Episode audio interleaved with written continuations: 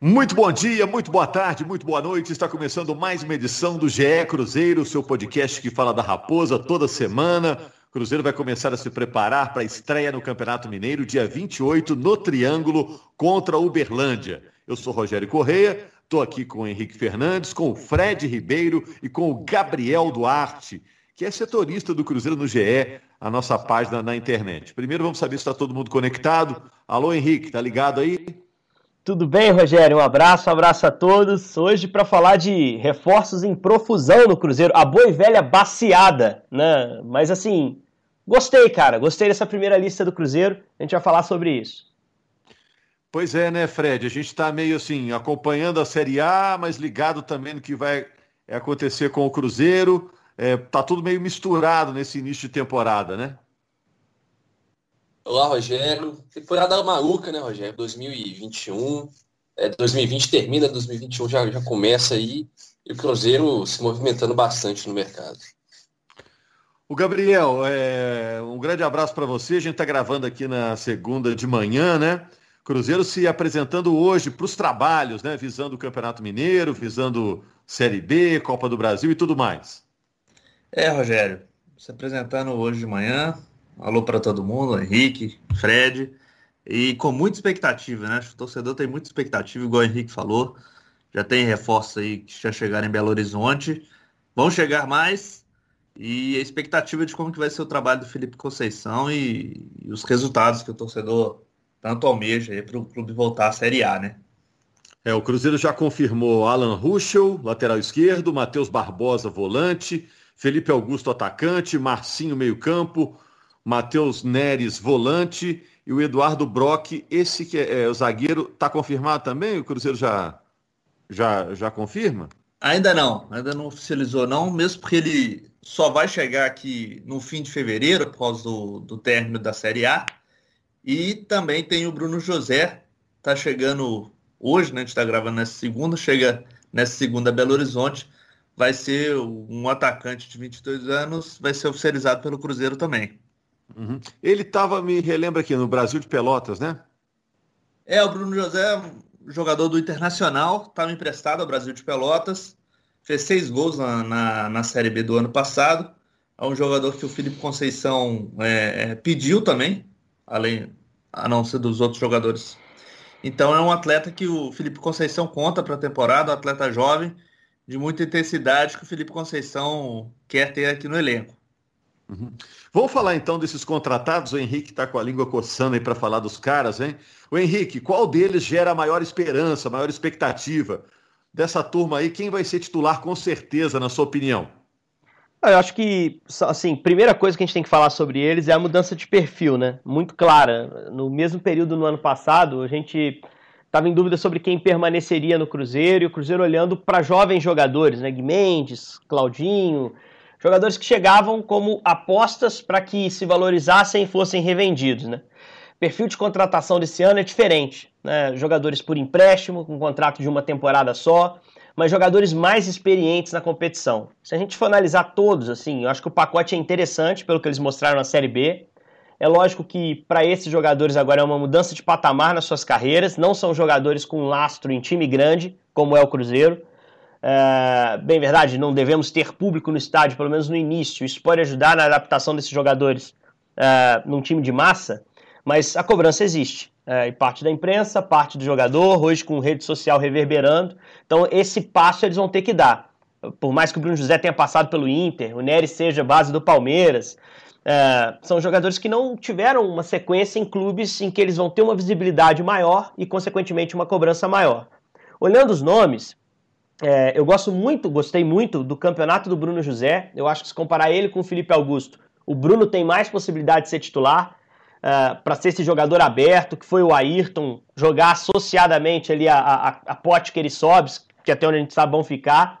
E deposita uma esperança muito grande no Neres para ser um volante de pegada, de, de força física ali, auxiliando, principalmente na marcação do meio-campo. E, e no Marcinho para resolver o problema de armação do time. O Marcinho é um armador clássico, é um jogador técnico, é um meio atacante que joga por dentro, que conseguiu jogar muito bem na mão do Léo Condé no Sampaio Correia, que te oferece também uma bolinha parada.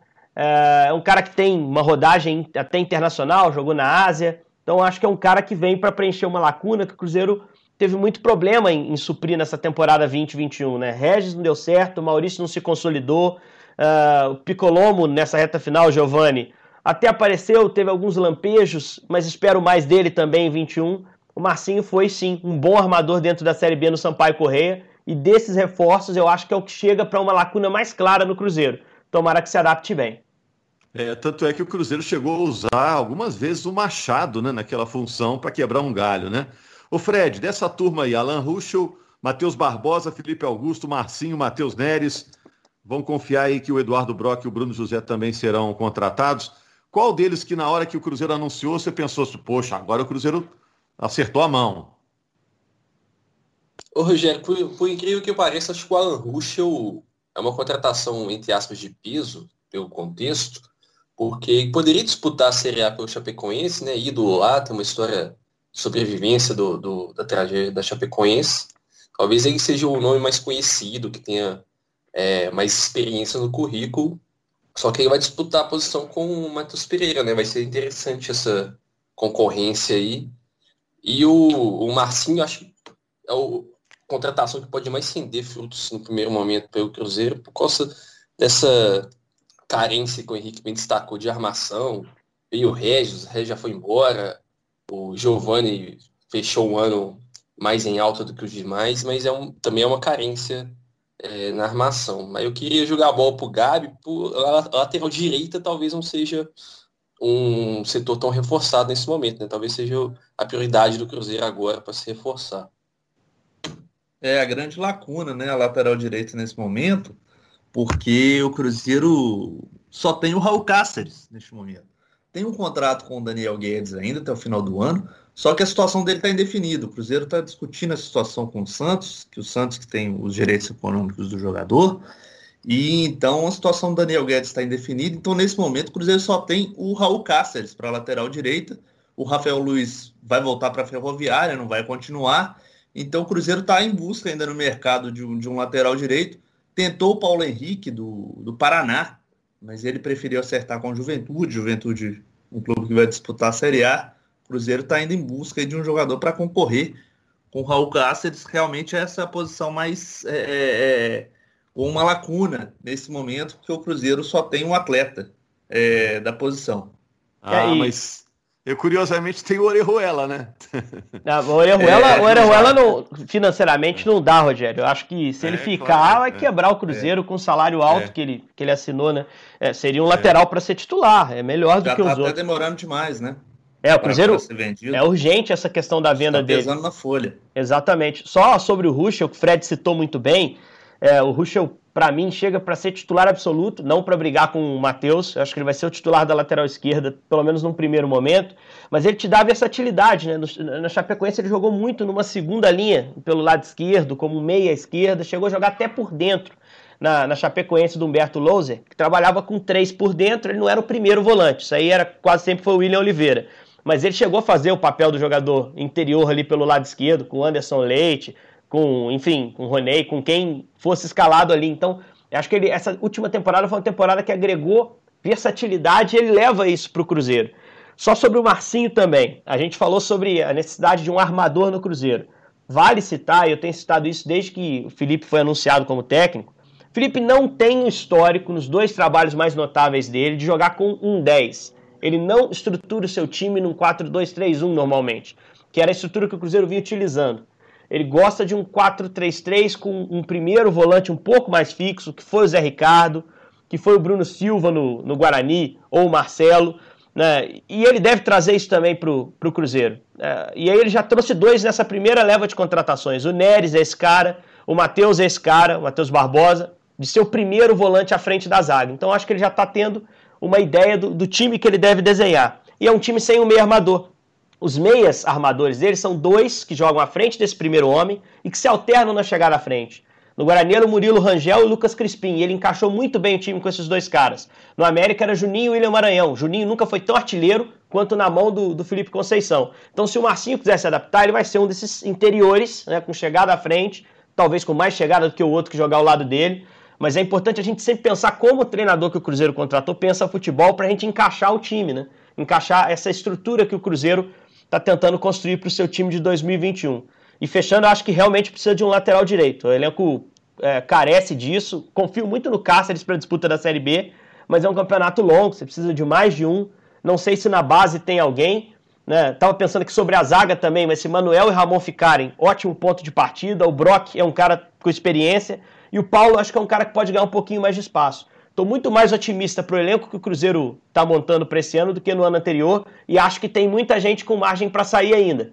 Lá na frente, Marcelo Moreno, por exemplo. Não sei se, se teria uma utilidade pelo preço que tem, considerando que tem Sobs, tem o Potker, que são jogadores caros também.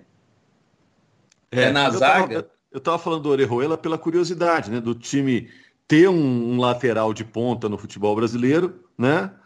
É, mas não pode usar, porque é jogador para vender, né? Porque o Cruzeiro precisa fazer esse dinheiro. A grande esperança do Cruzeiro começar a ajeitar a casa, né? Minimamente, é a venda do Orejuela. Né? E tem o Kaká que está para sair, daqui a pouco o Gabriel pode falar disso, né? Essa venda do Kaká também está se arrastando. O Cruzeiro ainda não oficializou a negociação, mas o, já já está sacramentada o negócio. O Kaká vai ser vendido por 2 milhões de dólares, né? 10 é, milhões e 700 de reais. Um dinheiro é, que em parte não vai para o Cruzeiro. O Cruzeiro deve receber 6 milhões e meio aí desse negócio. E vai ser importante para o Cruzeiro pagar parte dos salários atrasados, né? Que o Cruzeiro está acumulando desde o ano passado. Tem essa punição aí na, na CNRD que impede o Cruzeiro de registrar atletas. A dívida gira em torno de, de 2,400, né, Fred? É, então o Cruzeiro tem que resolver essa situação também para poder até registrar esses reforços, é. né, Rogério? É, time, o time de um valor menor, um milhão é um milhão e, pouco, cem, não? é um milhão e cem é. mil. Só para gente é, não... Esse, esse, valor foi corrigido, só para esse valor ah, foi corrigido, é. Mas, corrigido para cima? É. é. Ixi, nossa. É, só para para não assim, né, Rogério? Juros, multa, atraso. Para não ficar completamente solto, como o Gabi bem disse, o Cruzeiro ainda não confirmou a venda, mas o Tokushima Vortex, o clube do, do, do Japão, já anunciou em rede social o Kaká. Então, um negócio que está assim, é, sacramentado. Talvez seja alguma questão burocrática o Cruzeiro não, não anunciar. Dificilmente o clube japonês anunciaria sem ter feito pagamento, sem ter tido uma assinatura. E só é para. o clube. Pois não, Gabi. Só para acrescentar. É porque o clube japonês ainda não, não assinou o, contrato de trabalho com o Kaká, porque o Kaká ainda não tem esse visto de trabalho lá no Japão. É, impondo algumas dificuldades para a entrada de estrangeiros, então o Kaká só entra no Japão com visto de trabalho é, emitido. Então ainda ele precisa resolver essas burocracias para chegar ao Japão. É, mas só para exaltar a postura do Kaká, gente, porque eu não, eu nunca aponto o dedo para jogador que sai pela justiça por três meses de salário atrasado. Acho que é um direito do trabalhador receber em dia aquilo que foi combinado com ele. E não acho que o cara seja mercenário por, por querer os seus direitos e, e querer ter liberdade para trabalhar de forma remunerada no mundo de futebol profissional, né? Mas o Kaká teve essa chance e, e não fez, em vários momentos. Né? Acho que teve ali uma paciência muito grande, uma gratidão muito grande também do Kaká, que era um cara valorizado no mercado. Né? A gente sabe do Atlético Paranaense, por exemplo, que o procurou, agora é um clube estrangeiro, um clube japonês o procura também. Deve ter recebido sondagem de toda parte em vários momentos. Falou em algum momento lá do Palmeiras, lá atrás.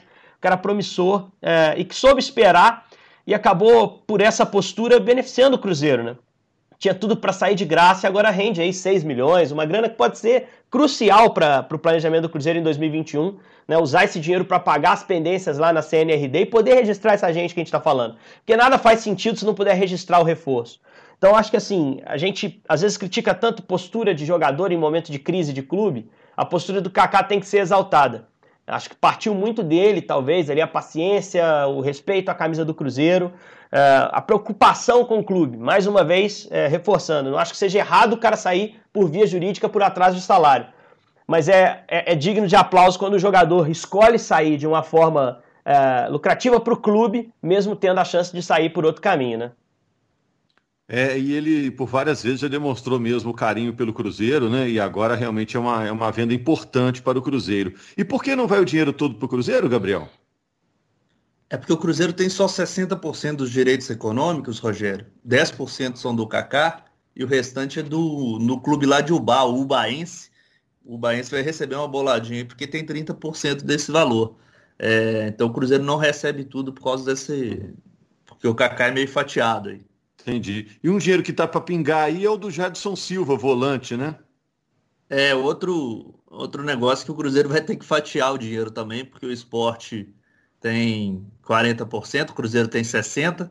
Então o Cruzeiro vai receber uma fatia um pouco maior aí do negócio, mas não vai receber todo o valor dos 5 milhões. O Cruzeiro deve receber uns 3 milhões aproximadamente desse negócio. Deve, deve ser o primeiro, inclusive, o primeiro dinheiro a pingar na conta do Cruzeiro nessa semana. É, e aí dá para dar uma acalmada para a turma que está com salários atrasados, né? Porque chegou num nível de salários atrasados tão grande, né, gente, que agora começa a gerar aquela preocupação de muita gente não voltar das férias, né? Ter aquela debandada por causa que, que da questão ano... dos, te... dos, pagamentos atrasados. Né? Que teve ano passado, né? Com Ederson, Isso. com um monte de ameaças em outros, em outros cenários, enfim, é, são coisas que, que têm que ser observadas mesmo. E um outro detalhe, o torcedor que está nos ouvindo agora deve estar tá pensando, poxa, entra dinheiro do Jadson Silva, vai entrar uma grana do Kaká, vai entrar daqui a pouco o Orejuela, se tudo der certo, né? É, pô, o Cruzeiro talvez tenha uma graninha aí até para contratar, investir num reforço. Eu acho improvável, né? Não sei se o Gabriel tem informação nesse sentido, mas o Cruzeiro até agora não, não contratou ninguém comprando, né? Não teve que investir para compra de direitos. Contratou jogadores que estavam no mercado, empréstimos junto a, é, a, outras equipes, caso do Bruno José, por exemplo, que é, que é do Inter.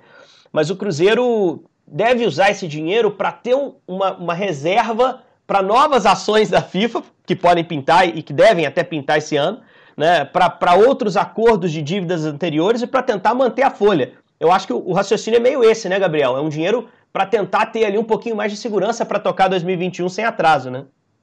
É, isso mesmo. A, a venda, tanto que o dinheiro da venda do Kaká e do Jadson não são suficientes, suficientes para quitar o, a totalidade dos salários atrasados que o Cruzeiro tem hoje. Olha a situação grave que o Cruzeiro vive, né? E ainda tem essa questão da punição. Então, o Cruzeiro precisa vender mais para conseguir sanar essa questão dos salários atrasados nesse momento e ter mais tranquilidade para viver no restante da temporada. O clube ainda vai conviver com, com os estados vazios, né? então não vai ter bilheteria. Então o Cruzeiro ainda tem que correr atrás de, de mais dinheiro para ficar numa situação mais tranquila e como você bem disse, ainda tem a questão da FIFA, ainda tem processos ainda que o Cruzeiro está esperando a condenação, como é o caso do Arrascaeta, do Riascos. Então o Cruzeiro ainda tem muita coisa a resolver nesse ano. É. Tem os salários do, dos jogadores que rescindiu ano passado, Gabi? Existe isso ainda? É, ainda tem essa pagar questão da repactuação, né?